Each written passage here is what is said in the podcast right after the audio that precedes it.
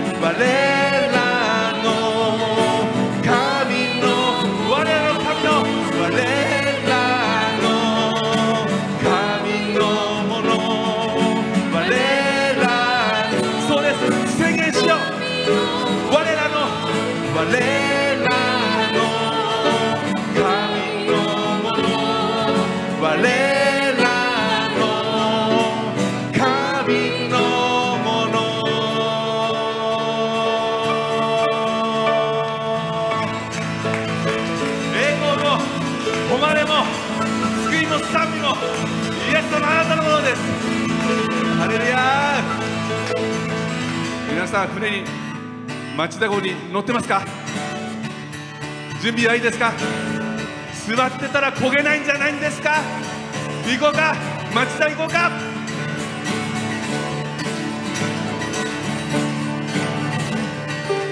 父なる神の父なる神の恵みは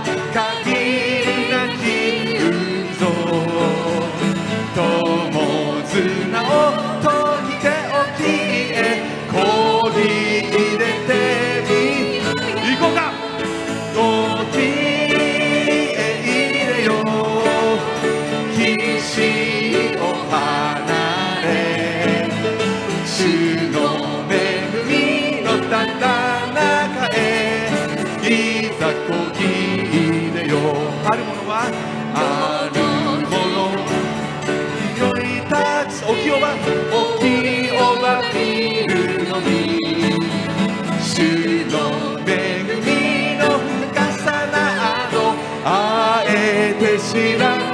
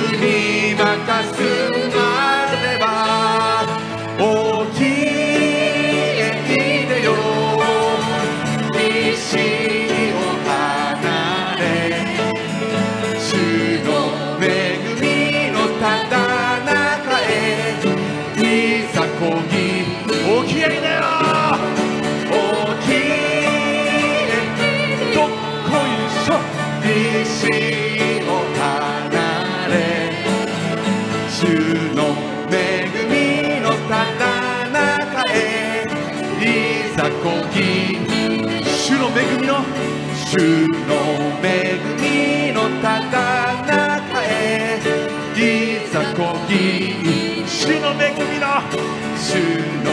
恵みの高中へいざこぎいでよ。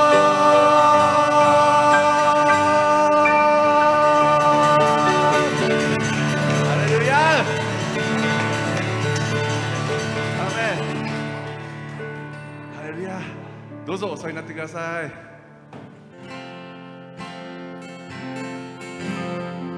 聖なる聖なる聖なる聖なる聖なる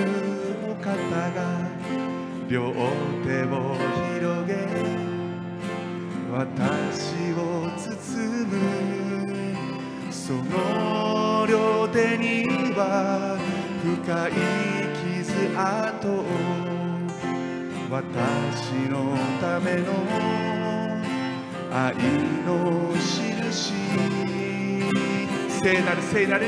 聖なる聖なる聖なるお方が両手を広げ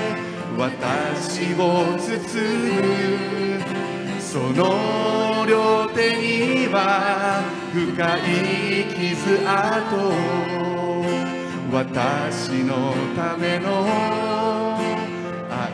の印。そこに未来が。そこに未来があってそこに賛美があってここに光がある。ずっと光がある。決して消えはしない永遠の命を喜びに満ちた世界。アメン。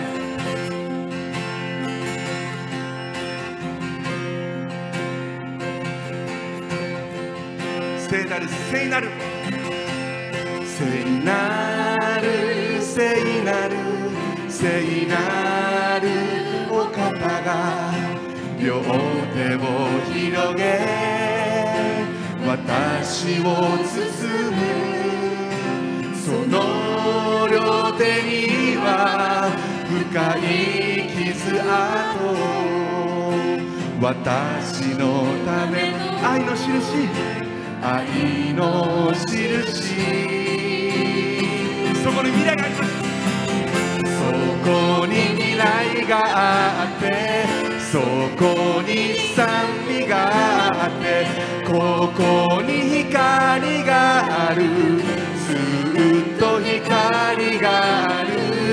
決して消え叫ぶぞ。永遠。を喜びに満ちそこに未来がそこに未来があってそこに賛美があってここに光がある。ずっと光がある。決して消えはしない。永遠の命。喜びに満ちた世界。一緒に祈りましょう。お祈りしよう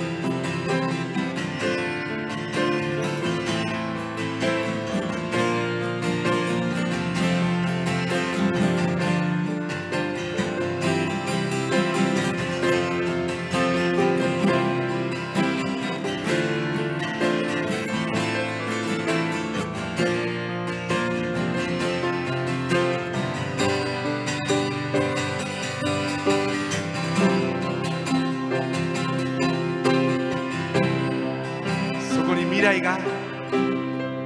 そこに未来があって。そこに賛美があって。ここに光がある。ずっと光が。決して消えない。決して消えはしない。永遠の命。を喜びに満ちそこに未来がそこに未来があってそこに賛美があってここに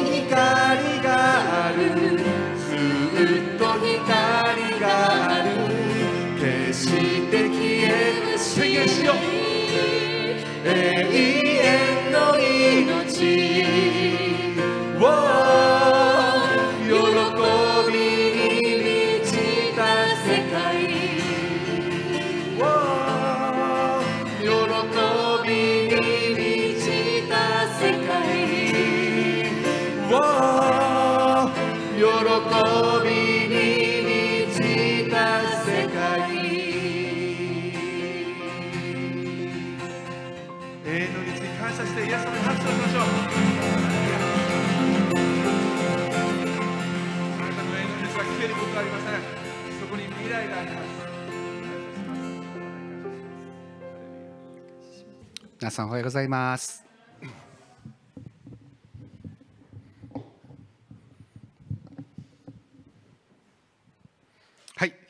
えー今朝はペンテコステの日ということで、まあ普通でしたら使徒行伝からあの御言葉が出てくるかと思いますけれども、今日は、えーずっと私の心の中に、えー祝福するという、思いが、えーありまして、まあ、このところの、えー御言葉の中にアブラハムへの祝福という言葉が出てきますので、まあ、このところから、えー御言葉を選ばさせていただきました。まあ、最初にあのこんな、えーパンフレットがですね立派なパンフレットです。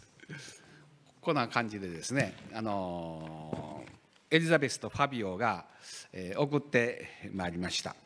あの今、あのアメリカの方にあのいるんですけれども、えーまあ、彼は一つの、あの目的としましてですねあのアメリカでデプテーションを、えーいたしましてこのな長与町長崎県の長与町のですね、えー街道の取得のために、えーそういうあなたへの特別な招待状で ですね書いてありますけれども後で見た皆さんあの各ご家庭に1枚ずつぐらい配布できるかなと思うんですけれども、えーご覧になってなかなか立派なパンフレットを、えー作るもんだなというふうにあの思いました、えー中に書いてあることはあの驚くべきことが書いてありましてですね、えーペニー先生もかなり大胆でしたけれどもこのここもかなり大胆すぎるんじゃないのって感じのですね、えー募集期間が7月末までで、えー内容が3500万って書いてあるんですね。おおっておおってあのさっき歌いましたけれどもまさに おおって感じのですね、えー内容でございまして、えーすごいなというふうに 思いました、えー家族が大きいので信仰も、えー足し算して大きくなるなという感じでですね みんな励まし合って、えーこの長与町の、え街道建築のためにですねまあまあ、すでにある建物を購入するということでございますけれども、まあ、そういうチャレンジがこの与えられました。あのーすでにえー私のメールの中に入ってるアドレスがある人方にはあのちょっと、えデータで送らせていただきましたけれども、えーもうどんどん拡散してくださっても全然自由でございますので、えー拡散してくださってまた、えーどうしてもあのデータで見られないパソコンとかスマホで見られない方はまた、えーこのものが、18部ぐらいあると思いますので、えーご家庭に1枚、も取っていただいても構いません。えー先日私たちはあの2週間前に、えー町田から 滋賀県の方に戻りましたけれどもいつもはもうずっと、えー東名新東名とかですねあの新名神とか、まあ、ずっと走ってあのいたわけですけれども今回は、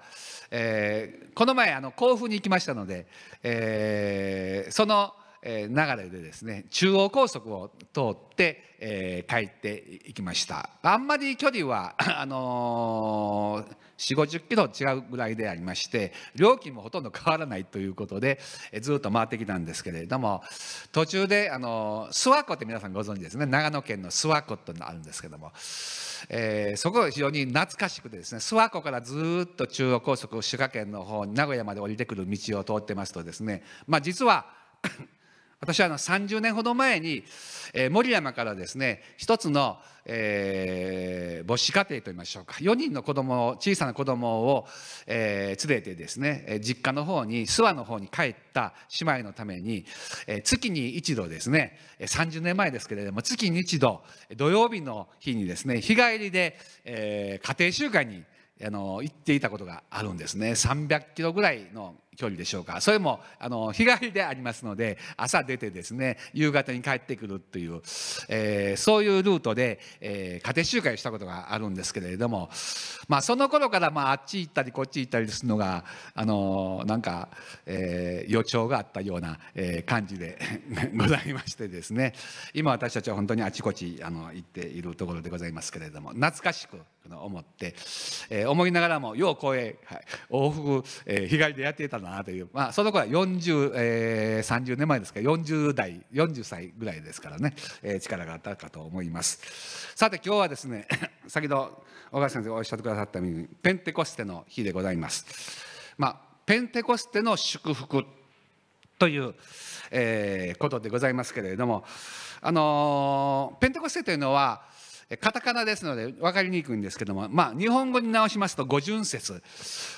五巡節だと余計に分かりにくいという感じになるかもしれませんけれども、まあ、ペンテコステというのはですね、まあ、50番目という意味を持つ、えー、言葉なんですね。で元は、えー、旧約聖書にあります、あのー、いろいろな、えー、聖書の中にはお祭りがあるわけですね。まあ、日本人もお祭りが大好きの民族ですけれどもあのイスラエルの民族は神様の定めによってそれぞれ集まって礼拝するそういうひとときを祭りとしてですねお祝いをしたわけであります。で五巡節というのは、まあ、50万目ということでありますけれども、まあ、基本的には杉越の祭りから50日目ということでありまして杉越の祭りというのはまああの民のですね、えー、罪の贖いのために、えー、選ばれた羊を、えー、ほふってですね神様に、えー、捧げる、えー、それが杉越の祭りの、えー、重要なテーマでありまして特に出エジプト記の、えー、時に定められた、えー、重要な、えー、時でございました。まあ、その、えー、この犠牲が払われた時から、まあ、50日目という、まあ、そういうのが、えペンテコステ五巡節の意味なんですね。であのペンテコステはまあギリシャ語でありますけれども、えー、日本人にとりましては、まあ、ペンタという言葉が一番馴染みがある言葉でありましてこれは数字の5ギリシャ語では5であります。えー、一般的にあの聖書は旧約聖書創世記、えー、出エジプト記レビ記民数記新明記というのがありますけれどもこれをあの普通は立法というふうに、えー、区分けされてあります。立法。そしてこれはモーセの御書モーセ御書というふうに、えーまあ、フィン例えばフィンランド語の聖書なんか見てみますとモーセの第一番目の書物ということで創世記はモーセ第一章という感じで、えー、次は出エジプはモーセ第二章という感じで、えー、書いてあるわけですね、えー、タイトルとしてですね。でこのモーセ御書というのが、えペンタチュークという言葉でありまして、まあ、それがモーセ御書という言葉なんですけれどもそのペンタっていうのは語ということですね。あのカメラに馴染みのある方は、えー、あのメーカーとしてペンタックスというのが あります。カメラのメーカーまた望遠鏡の天体望遠鏡とかですね天体あのペンタックスの望遠鏡って案外高いんですけれどもあのあるわけです。このペンタックスという会社のあの元がですね あのペンタ、えー、ペンタゴンペンタプリズムというですね あのファインダーのところに五角形のえー、プリズムが入ってるというところから、まあ、ペンタックスという会社の名前になったわけですけれどもそこの五角形というのがペンタゴンなんですね。ペンタ。ペンタゴンと言いますと有名なのはアメリカのペンタゴンでありまして国防総省ですね。あるいは五角形の形になっていますのでペンタゴンというふうに言うわけですね。だからまあ日本人とりましてはペンタということ語の方が分かりやすい言葉と馴染みのある言葉なんですけれども、まあ、ペンテコステは50というですね50日目という言葉で出てまいります。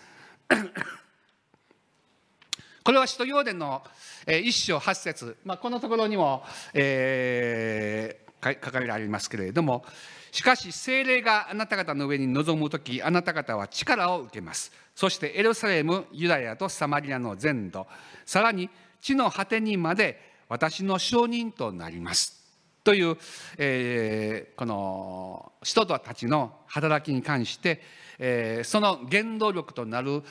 方が精霊であるというですね、えー、力を受けると承認になるというふうに書かれてあるんですけれども今日のガラテヤ書を見てみますとそこに、えー、アブラハムへの祝福がキリストイエスによって違法人に及ぶためだと書いてある、まあ、これはまさに人の働きの目標でありまして、えー、アブラハムはもう紀元前2000年前の人でありますから今から4000年前の人でありますけれどもこの一人の人アブラハムに与えられた祝福というものがキリストイエスによって違法人にすなわち私たちはユダヤ人以外は全ての人が民族は違法人なんですけれども全ての国民にその祝福が及ぶためにというふうに書かれてありました。そしてもう一つの目的はえー信仰によって約束の精霊を受けるようになるためだ。えー違法人のすべての信じる者に対して約束の精霊が与えられるというこれがえー人の働きの大きな目標でありましてそれを行う達成するために神様はえー聖霊を送ってくださって人々に新しい力を与えてくださって福音を宣教するという、まあ、原動力をお与えくださったわけなんですね。でその日がペンテコステの日でありまして、えーまさにそれは教会がいわば立て上げられた、時であります。そしてまた教会の目的はこの2つのことをですね、えーアブラハムの祝福が違法人に及ぶため。そして、えーそのために、えー結果としては約束の聖霊を受けるためだ。というふうにここにはっきりと目標が書いてあるわけです。キリストはご自分が私たちのために呪われたものとなることで私たちを立法の呪いからあがない出してくださいました。木にかけられたものは皆呪われていると書いてあるからです。この、まあ、呪いという言葉はあのーあまり喜ばしい言葉ではありませんけれども、まあ、聖書の言葉の中にもはっきりと書いてあります。あのーなんか私の印象ではですねテレビなんかでなんかあの藁人形を、えーに置いてですねパンパン呪ってやるって感じのですね ああいうドラマを思い起こすんですけれどもまあ災いが起こるようにというなんか、えー強い願いを持って、えーその人を攻撃すると言いましょうかね。なんかそういうふうな印象があるわけでありますけれどもここにえー呪われたものという言葉が出てまいります。でこれは何を表しているかというとこの同じ、え3章のちょっと手前のところにこう書いてあるんですね。立法の行いによる人々は皆呪いのもとにあります。立法の書に書いてあるすべてのことを守り行わない者は皆呪われると書いてあるからです。立法によって神の前に義と認められる者が誰もいないということは明らかです。義人は信仰によって生きるからです。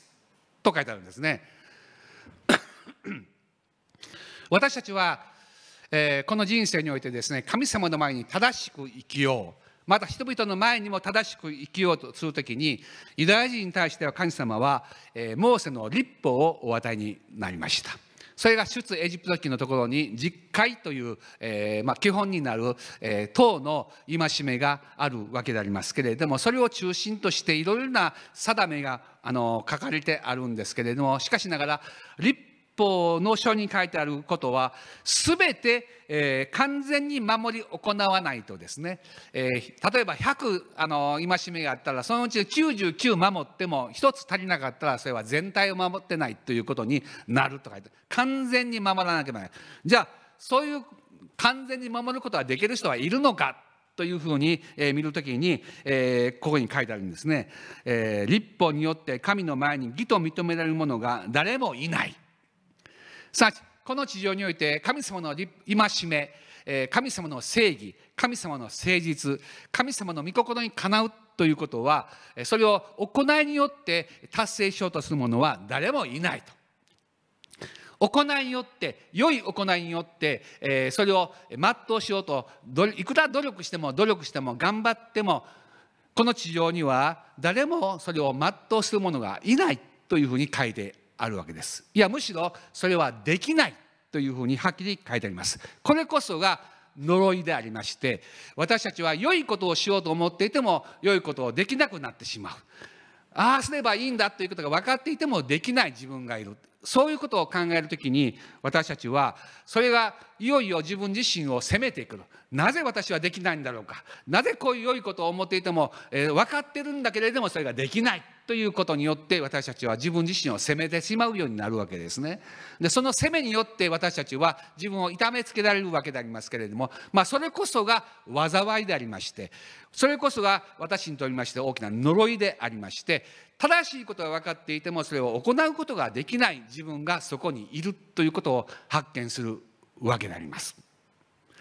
私たちの心の深いところの思い動機を探ってみますと私たちの心の中に良いものがないということを発見するんですね。正しくなりたいと思っていても完全になることはできない。99%できたとしてもあと一つ足りない。まあ、全ての人間はそのように、えー、行いによっては神様の前には正しいと認められない。人の前にはたとえ認められたとしても神の前に義とは認められない。じゃあ誰が認められるのか。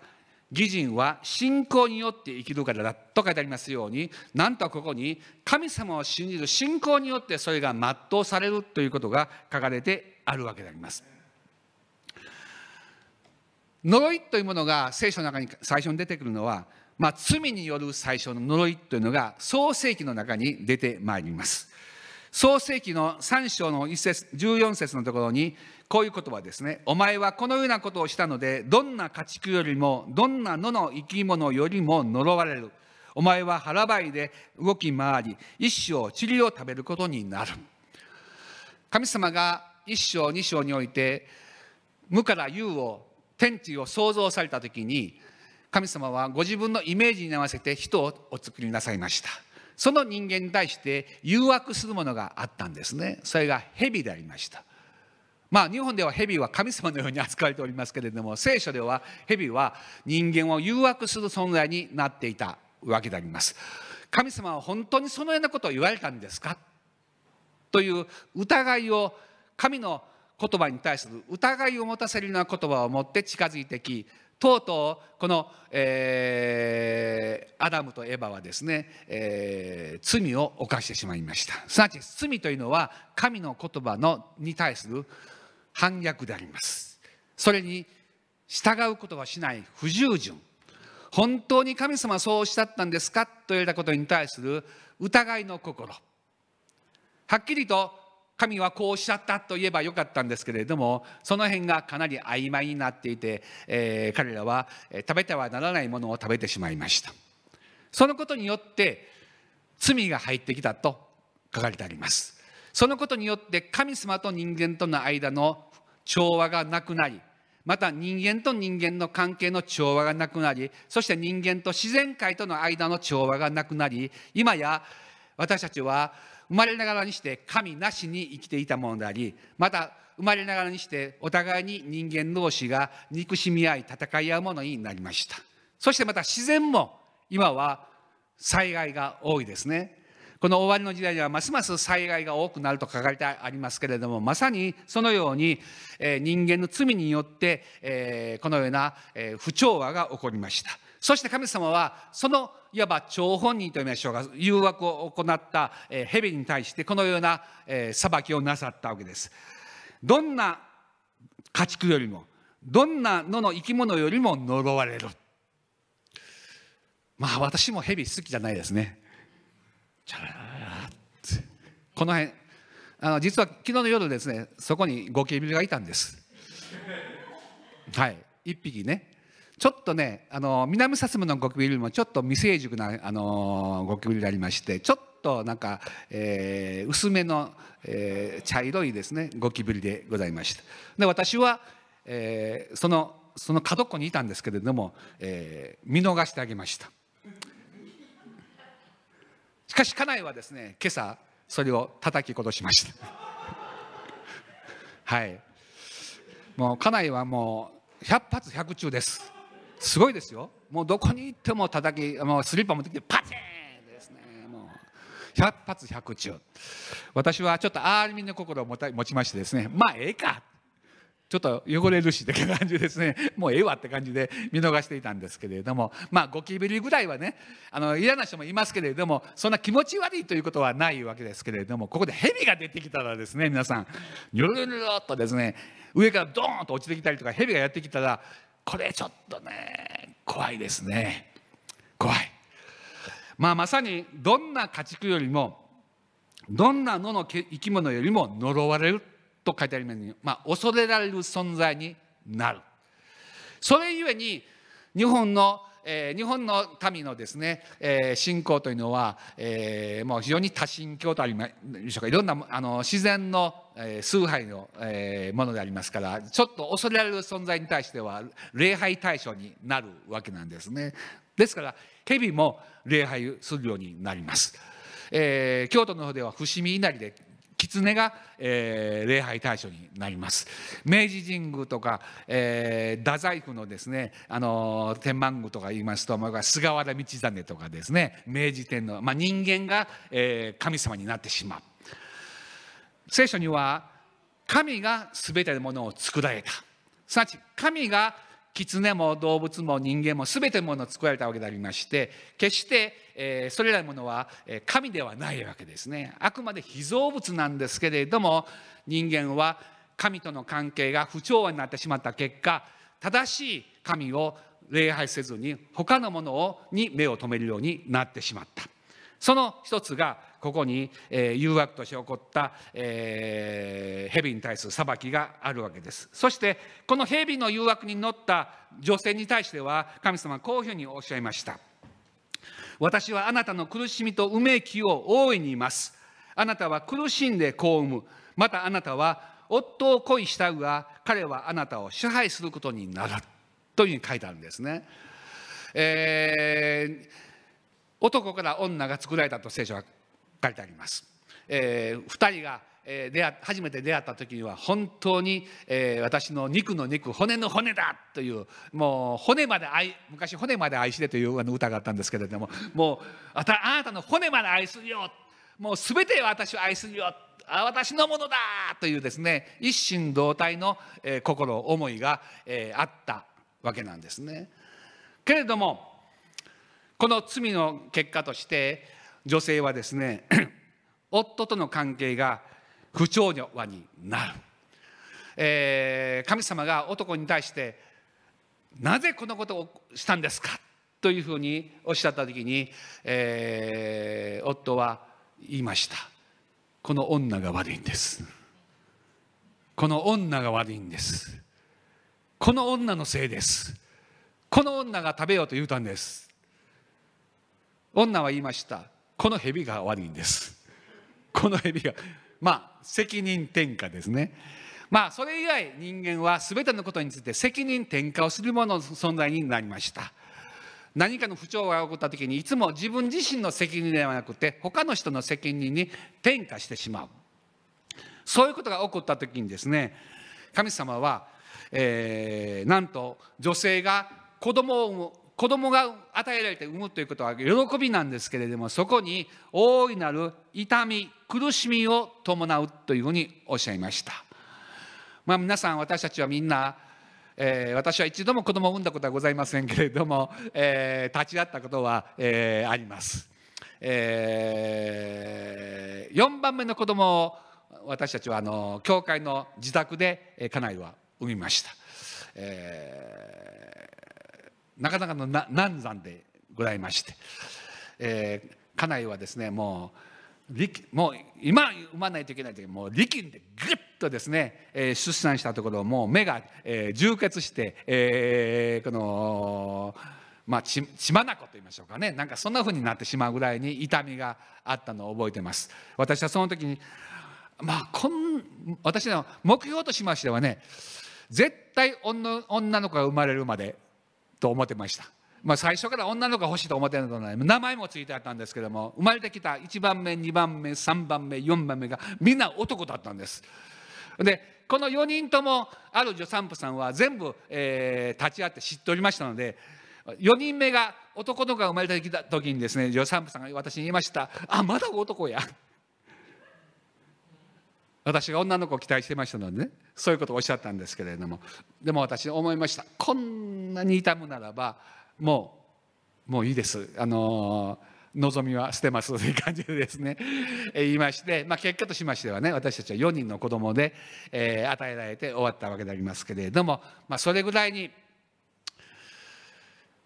女性の出産の子を産む苦しみというのは本当に大変な痛みがあります。まあ、それゆえに自分の子供を愛するのその愛の大きさというのは、まあ、お母さんほどの愛はなかなかないかと私自身も思うわけですそしてそのような苦しみとともにあなたは夫を恋したが彼はあなたを支配するとありますように最初は良い関係であったものが不調になって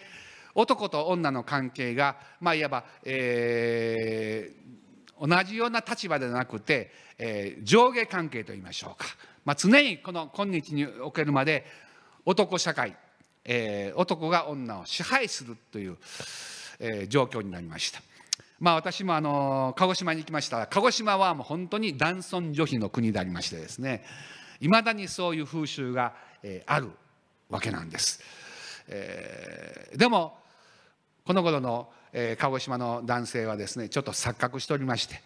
えー、昔からのその男尊女卑の流れはですね今でもあると思って、あのー、いるんですけれども女性がだんだん経済力がついてきましてね捨てられる男性が増えています。すなわち誤解してるんですね。実態はそうではない。しかし過去のそういう男尊女卑の流れをね持っていてそのままね行動しますので捨てられる男性多くなってきました。でも基本的にはこの長い歴史ずっとどこの国においても男が女を支配する時となってしまいました。これは一つの大きな神様の裁きであります。そして神様は男に対してこうおっしゃいました。あなたが妻の声に聞き従い食べてはならないと私が命じておいた木から食べたので大地はあなたの上に乗られる。あなたは一生の間苦しんでそこから職を得ることになる。男の宿命ですね。男は家族を養うために家庭を形成していくために額に汗を流して頑張って努力して家庭を得なければならないということになってしまいました。それまでは全てのものが恵みによって与えられていて生きるまあ労働ということもですね、えー、それは本当に喜びを労働を通して味わうために与えられていたものでありますけれどもその労働しなければ家庭が得られない。頑張って土地を耕さなければ家庭が得られない。耕してもえー、そこからアザミとかいろんなものがですねあの食べ物にならないものが出てきてですね、えー、額に汗を流して頑張らなければならないそして最後はあなたは塵に帰ってしまうという非常に儚い人生となるということを神様は男にも裁きとして下されたことが書かれてあります。まあ、このように呪いというのは私たちの人生のいろんなところに影響しているわけでありますけれどもこの呪いに対して聖書は私たちにアブラハムへの祝福がキリストイエスによって違法人に及ぶと書かれてあります。アブラハムという人は皆さんご存知の創世記12章のところに出てきまいりますけれどもこう書いてあります。主はアブラハムに言われた。あなたはあなたの土地、あなたの親族、あなたの父の家を離れて私が示す地へ行きなさい。そうすれば私はあなたを大いなる国民とし、あなたを祝福し、あなたの名を大いなるものとする。あなたは祝福 祝福となりなさい。私はあなたを祝福する者を祝福し、あなたを呪う者を呪う。地のすべての部族はあなたによって祝福される。もう紀元前2000年、もうイエス様はこの地上に来られる2000年前から、すべての民族がアブラハムによって祝福されるというふうに書かれてあるわけです。地のすべての部族はあなたによって祝福されるという予言的なメッセージがこのところにありました。そしてアブラハムはこの、え、神様の命令に従うならばその、え、名前はですねあなたは祝福となりなさいというふうに、え、あなた自身の存在が祝福となりなさいというふうにおっしゃったんですね。新共同訳では祝福の源となるようにというふうに訳されてあります。また口語訳ではあなたは祝福のもといとなるであろうというふうに訳してあります。えー、2017年の前の版第3版ではあなたの名は祝福となるというふうに、えー、訳されてあります。それぞれ趣のある訳でありますけれどもまあ私たち自身が祝福の源泉である。私からあなたから祝福がもうバーッと泉のように湧いてくるというふうにおっしゃいました。そしてあなたの名前は祝福となる。アブラハムという名前ですけれどもアブラハムという名前以上にあなた自身は祝福である。で私はね、あのいつもこのところでも言いますけれどもこの前森山でも、えーちょっと聖書を読む会というのがやってましてねそこでいろいろ話した中で私はこう考えています。私がここにいるということは皆さんにとって祝福となる。絶対に祝福となるんです。というふうに宣言いたしました。私ってここにいても何か役に立つんかしら。ここにあって何かメリットがあるんかしら。そうじゃない。私がそこにいるだけで祝福なんだということを私は宣言したわけですけども。皆さんぜひ皆さん一人一人も私がこの場所にいるということは皆さんにとっての祝福なんですということを大胆に告白していくことは大切なことであります。なぜならば神様ご自身がアブラハムに対してあなたは祝福となりなさいと。あなたは祝福のもといとなりなさい。あなたは祝福の源泉となりなさい。あなたは名前は祝福ですよ。もう上から下までもうつま先に至るまで私は通して祝福が溢れてるんです。というそのようになることを私たちはアブラハムの祝福として召されているわけなんですね。いや私なんかいてもあんまり何も意味がないわとかですね。そう思わずに私たち自身は非常に重要な存在である。私のこの教会においても大切なこと家庭においても私は大切な存在会社においても学校においてもどこにおいても私は祝福のもといとなっている私通して多くの祝福が神様の恵みが流れていくんだというそういう存在であるということをですね、えー聖書は大胆に語ってあるわけです。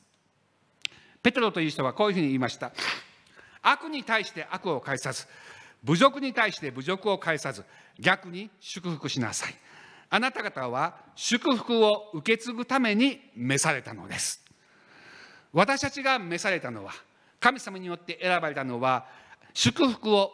継承していくために分かち合うために受け継ぐために召されたんだと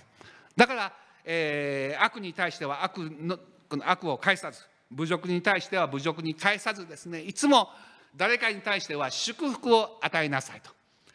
そのことを聖書の中では多くの人たちがイエス様もはじめとしてですねステパノとかいろんな人たちがですね、えーいろんな迫害の中にあっても祝福をいたしました。お祈りをいたしました。どうぞ彼らの罪を許してください。彼らを守ってください。彼らを祝福してくださいというふうにいつも祝福を受け継ぐ者としての存在があったわけであります。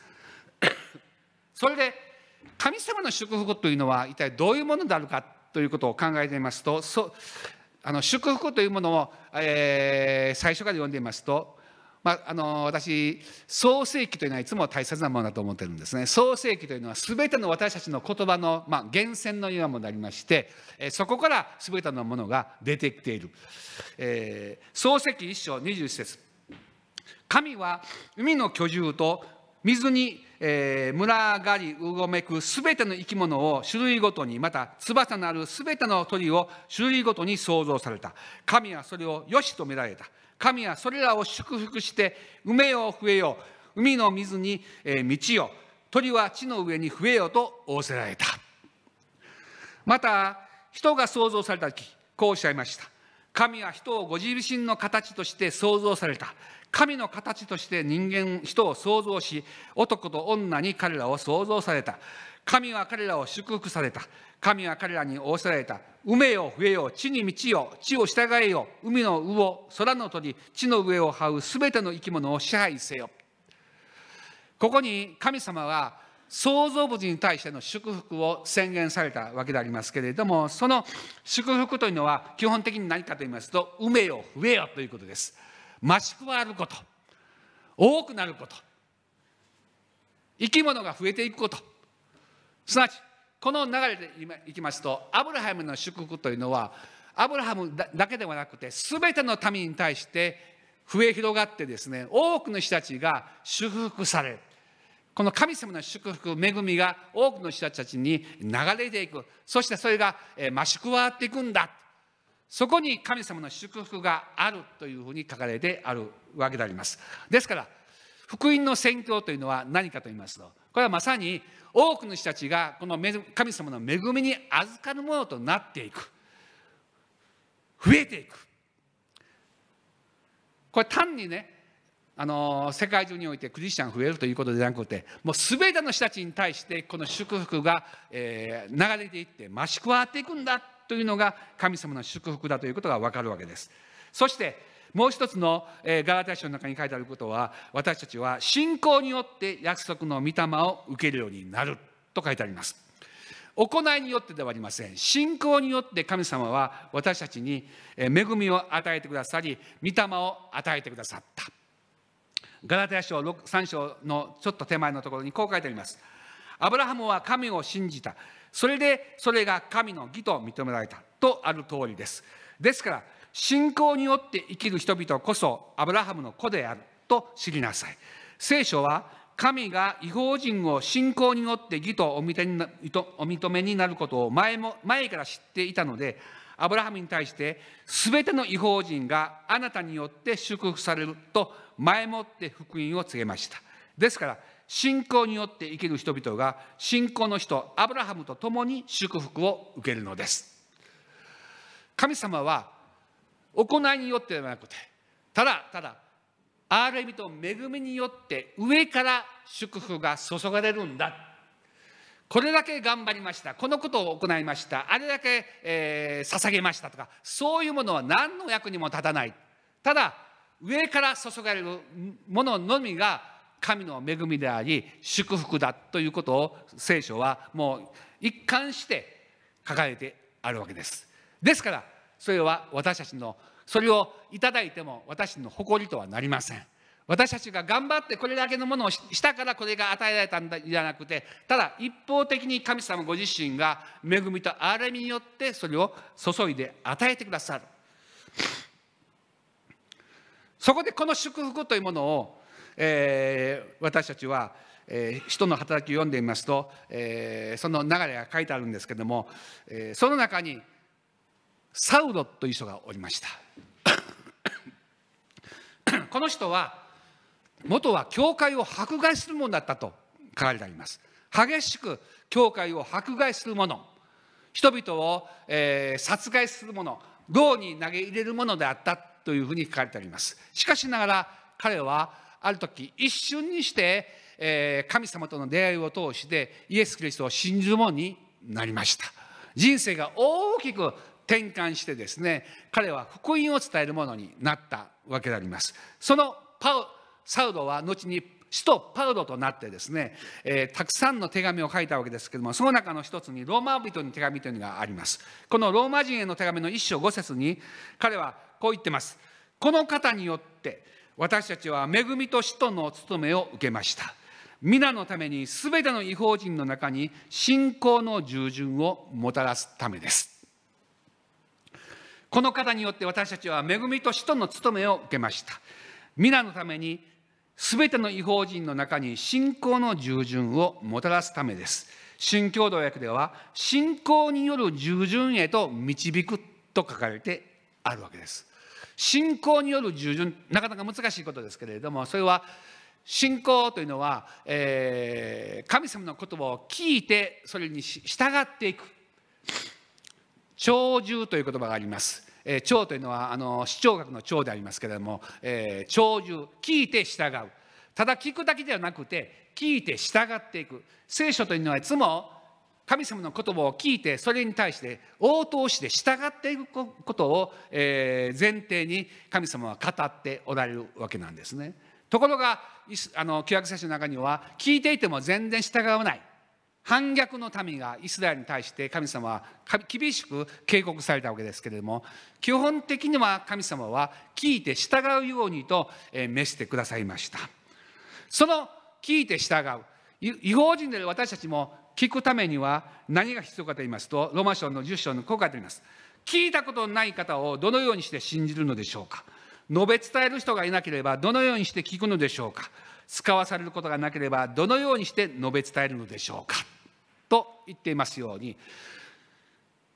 私たちが信仰を持つためには信仰を持つために必要なことは聞くことです。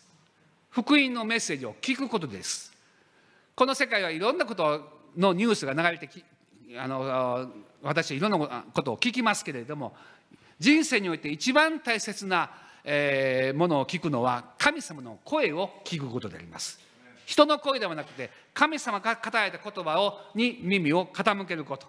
そしてその聞くためには何が必要かと言いますと、えー、述べ伝える人がいなければならないと。述べ伝える人がいるためには神様が使わされることが必要だと。昔の旧約聖書の神の言葉を伝える人は預言者と呼ばれました。預言者というのは将来のことをあらかじめ言う人ではなくてまあ 預金のようですね。あの聖書で言う、えー、予定のようじゃなくて、えー、預金の銀行預金の預けるという言葉ですね。すなわち神様から言葉を預かってそれを忠実に語る人のことを預言者と言いました。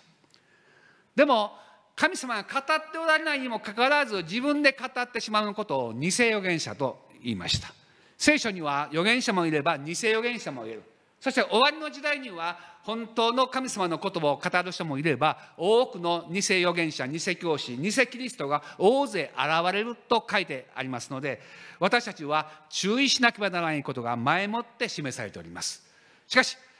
聞くためには使わされなければならない。神様が私たち一人一人を使わせてくださる。私たちが人の働きを読んでいますとそれは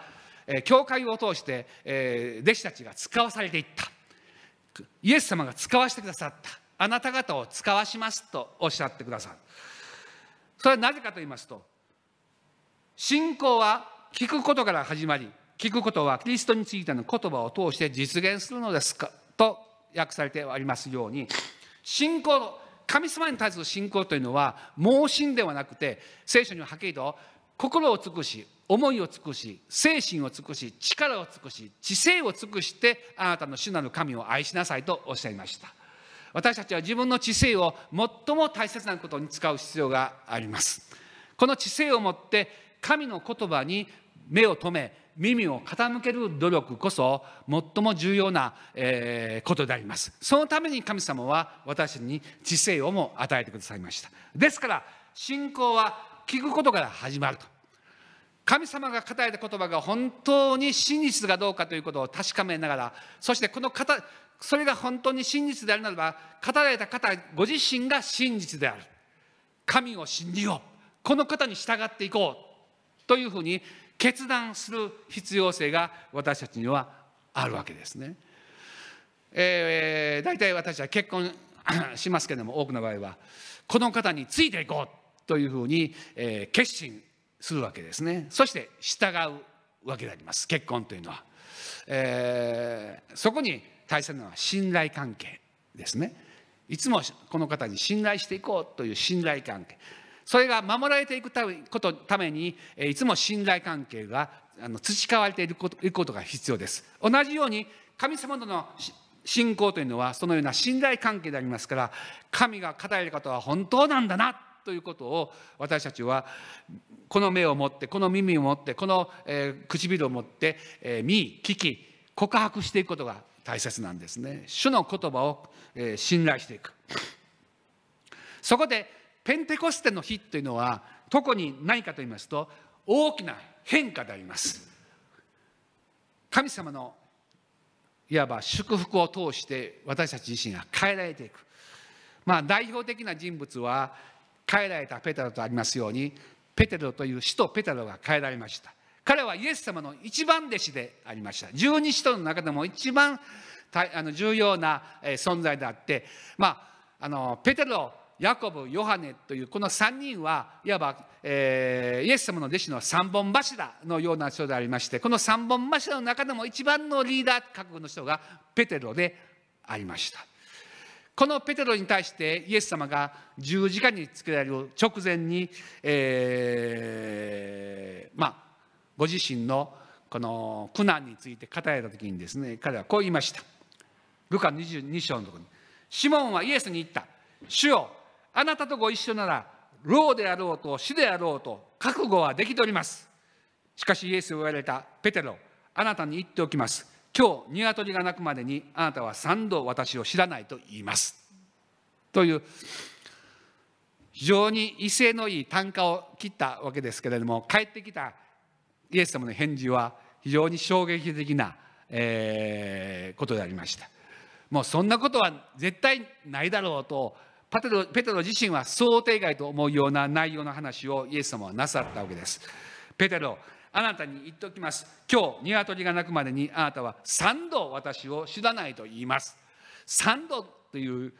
ね、1回じゃなくて3度知らないというそういうことが本当に、えー、連続してあるんだろうかと思うような出来事が、えー、ことをイエスもおっしゃったんですね。そしたらその続きのところに、えー、2回イエス様は知らないと否定した後でしかしペテロはあなたの言ってることはわからないと言ったするとすぐ彼がまだ話しているうちに鶏が鳴いた主は振り向いてペテロを見つめられた。ペテロは、今日、鶏が鳴く前にあなたは三度私を知らないと言いますと言われた主の言葉を思い出した。そして外に出て行って激しく泣いた。まあ、これがいわば人間が神様の領域に決して、えー、自分の力で入っていくことはできない。そういう状況がここに描かれているわけでありますけれども自分自身の頑張りとか努力とかでは、えー、全うできないところのそういう驚くべき、えー、状況がですねこのところにありました。ところが精霊がこのペンテコステにですね下った後ペテロは大きく変えられました。使徒の働きの4章のところでこのような記録があります。そこで彼らは2人を呼んでイエスの名によって語ることも教えることも一切してはならないと命じた。しかしペテロとヨハネは彼らに答えた。神に聞き従うよりもあなた方に聞き従う方が神の見舞いに正しいかどうか判断してください。私たちは自分が見たことや聞いたことを話さないわけにはいきません。これを言ったのはほんの、えー、さっきねイエスイエスなんか知らない。知らない知らないと3度言った後のもう2ヶ月ほどしてからの出来事です。人との働きを2章ずっと後読んでいくと本当に彼らは大胆な人に変えられました。イエス様のこの苦難の前には彼らは本当に、えー、小さなもうちょっとした虫の心のようなですね小さな小さななんかもう自信のないそういう状況の中でイエスを知らないというふうに言ってたわけでありますけれどもしかし精霊が望まれた時に彼らが本当に力を受けた時に彼らはその信仰を表す告白する証人となる力が与えられてこのように言うことができたわけですね。もう死を恐れずに大胆にこの権威ある人たちに対してもはっきりと自分の立場を告白し自分の信仰を告白することができたということは驚くべき変化であります。そしてそれだけではありません。使徒の10章のところにこう書いてあります。ペテロは幻について思い巡らしていたが、御霊が彼に言われた。皆さん、3人の人があなたを、えー、訪ねてきています。さあ、下に降りていき、ためらわずに彼らと一緒に行きなさい。私が彼らを使わしたのです。この違法人に、さっき言いましたように、違法人にこの恵みと祝福が流れて、それを受け取ることができるようになるためには使わされなければならないんですけれどもこのユダヤ人が違法人のところに行くということは大変な高いハードルになっていたわけです。なぜならば彼らは付き合いをしてなかったわけです。全く付き合いもし付き合いをしていたならばもうそれだけでも人々からのけ者にされる。大変なことになってしまう。そういう社会だったわけなんですね。ところがここにコルネリオという人が出てまいりますけれども違法人であってでも神様を、えー、信頼するですねそういう、えー、信仰のある人でありました。この人に対してこの福音が伝えられていくために神様はペテロというこの人を用いられたわけですけれども彼が、えー、そこにためらわずに行くためには神様からの幻と彼自身の信仰の告白が非常に重要なことでありまして、えーこのところでためらわずに違法人のところに行くというこれも精霊の力によらなければ普通の人間の考え方だけでは突破できないところの大きなハードル壁となっていたわけです。でも神様はその力をペテロに与えてくださいました。それが精霊によって彼らが満たされた時にその思いと願いをはるかに超えて実現させてくださり突破させてくださるところの、えー出来事になったわけです、まあ、そのことによってどんどんどんどん福音が違法人に広がっていくユダヤ人以外の民にも福音が伝えられていくということがあったわけですね。でこの地図はパウロが、えー、使徒パウロが第3回伝道旅行に行った時ですけれどもこのピリピというところで、えーの出来事のことをこれからちょっと話をして終わりたいと思います。このピリピ、えーこの矢印のあれぐらいがね大体距離的に言いますと、えー滋賀県から町田ぐらいの距離ぐらいです感覚としてはそんな感じだと思っておいてください使徒行伝16章にこう書いてあります。真夜中頃パウロとシラスは祈りつつ神を賛美する歌を歌っていた。他の囚人たちはそれに聞き入っていた。すると突然大きな地震が起こり牢獄の土台が揺れ動きたちまち扉が全部開いて全ての囚人の鎖が外れてしまった。目を覚ました看守は牢の扉が開いているのを見て囚人たちが逃げてしまったものと思い剣を抜いて自殺しようとした。パウロは大声で自害してはいけない。私たちは皆ここにいると叫んだ。看守は明かりを求めてから牢の中に駆け込み震えながらパウロとシラスの前にひれ伏した。そして二人を外に連れ出して先生方救われるためには何をしなければなりませんか？と言った。二人は言った。主イエスを信じなさい。そうすればあなたもあなたの家族も救われます。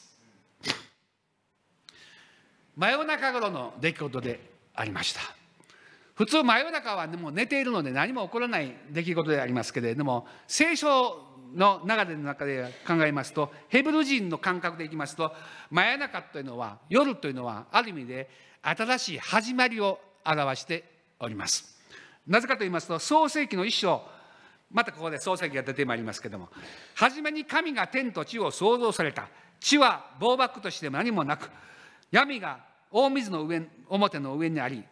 神の霊がその水の表を動いていた。神は仰せられた。光あれ。すると光があった。神は光をよしとめられた。神は光を闇と分けられた。神は光を昼と名付け闇を夜と名付けられた。夕があり朝があった。第一日。これが創世記の一番最初に出てくる私たちの聖書の土台になる言葉でありますけれどもここに夕があり朝があった。普通私たちの感覚一日は朝から始まり夕に戻ってまいります。朝はある意味で、えー生活の一日の始まりなんですね。でもここでは夕があって朝があったという、えーこの聖書的な感覚というのは、えーこれは全体いつもああの現れているものになりまして聖書的な聖書の世界観聖書の人生観すなわちそれは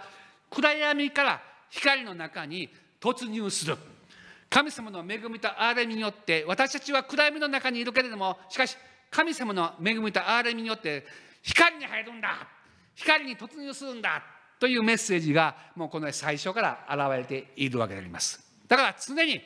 人間の心の闇から神様はそこから解放して光の世界に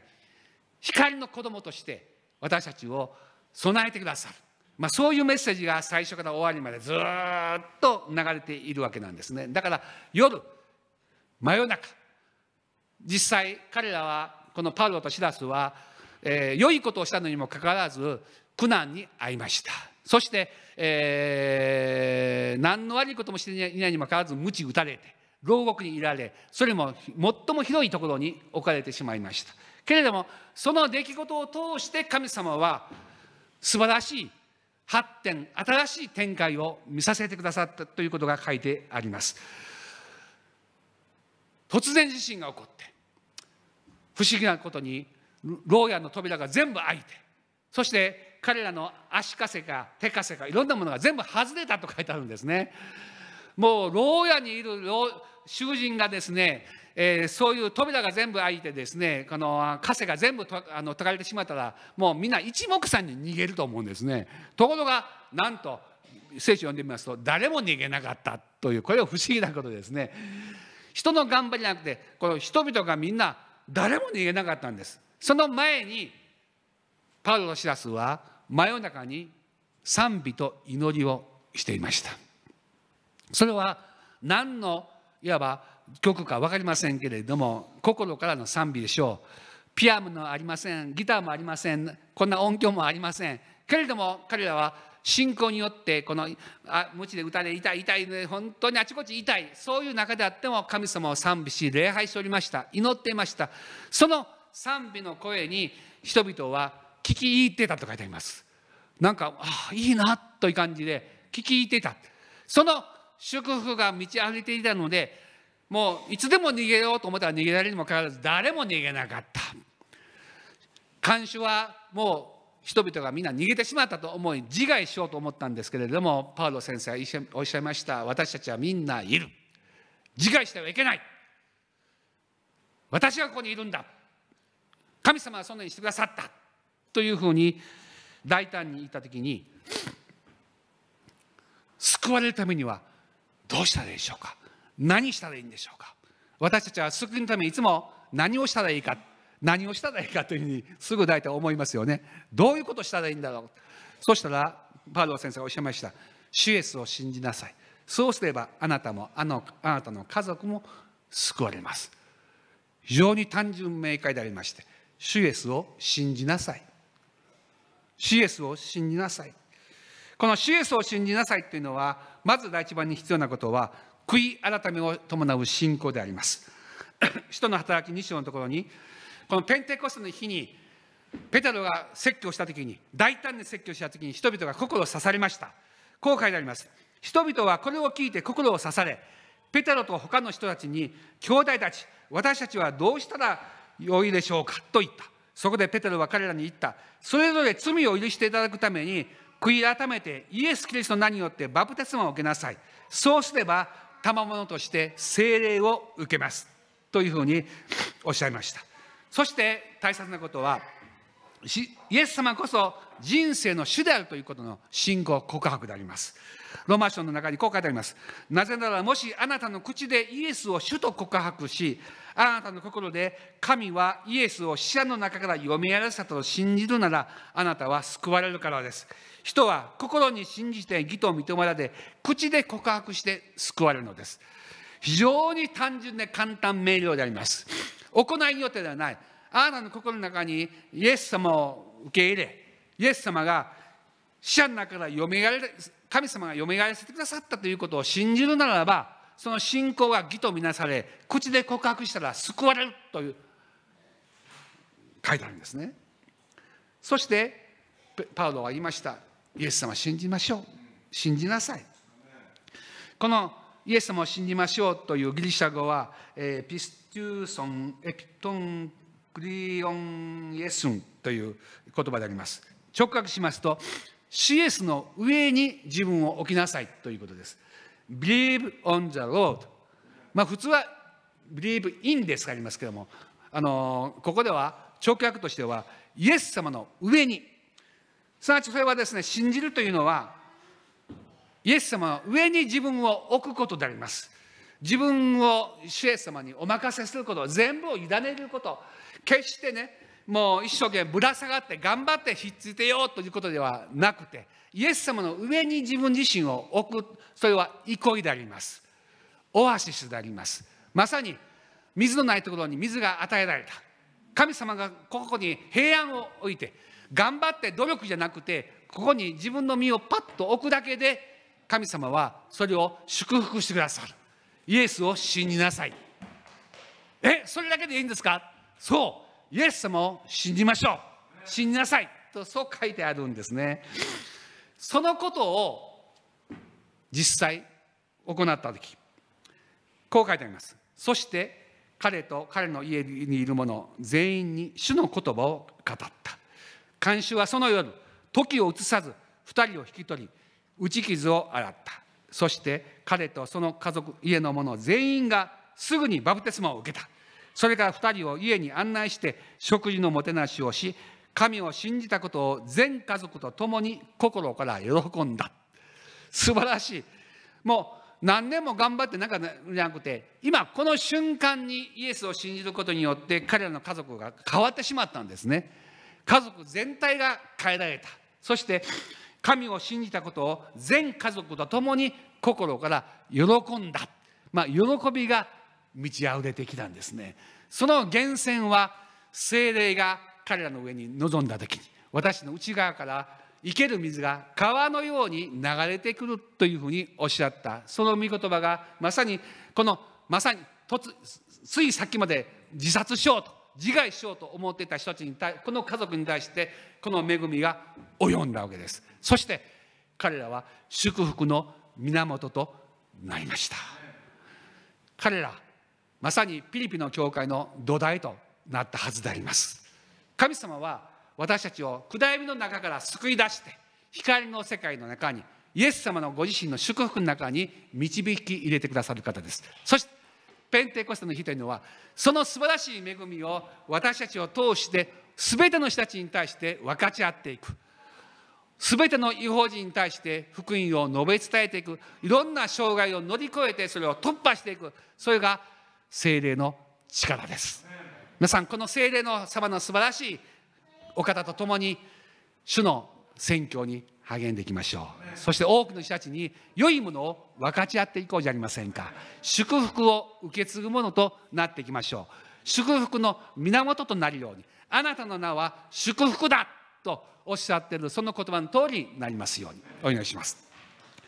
天のお父様ありがとうございます。今日このようにしてペンテコステの恵みの日に私たちは共に礼拝をなしまたあなたの御言葉に耳を傾けることができましたことを感謝いたします。どうぞあなたの御言葉により従順に従っていくことができますように。あなたの御言葉に信頼していくことができますように。そしてあなたの御言葉によって私たち自身と私たちの交わりが立て上げられていくことができますようにお願いいたします。そしてこの終わりの時代に福音が必要でございます。良いメッセージが喜びの知らせが必要であります。この喜びの知らせをまた分かち合っていくことができますように私に新しい力知恵と力を与えてください。イエス様の尊いお名前によって感謝して祈ります。アーメン。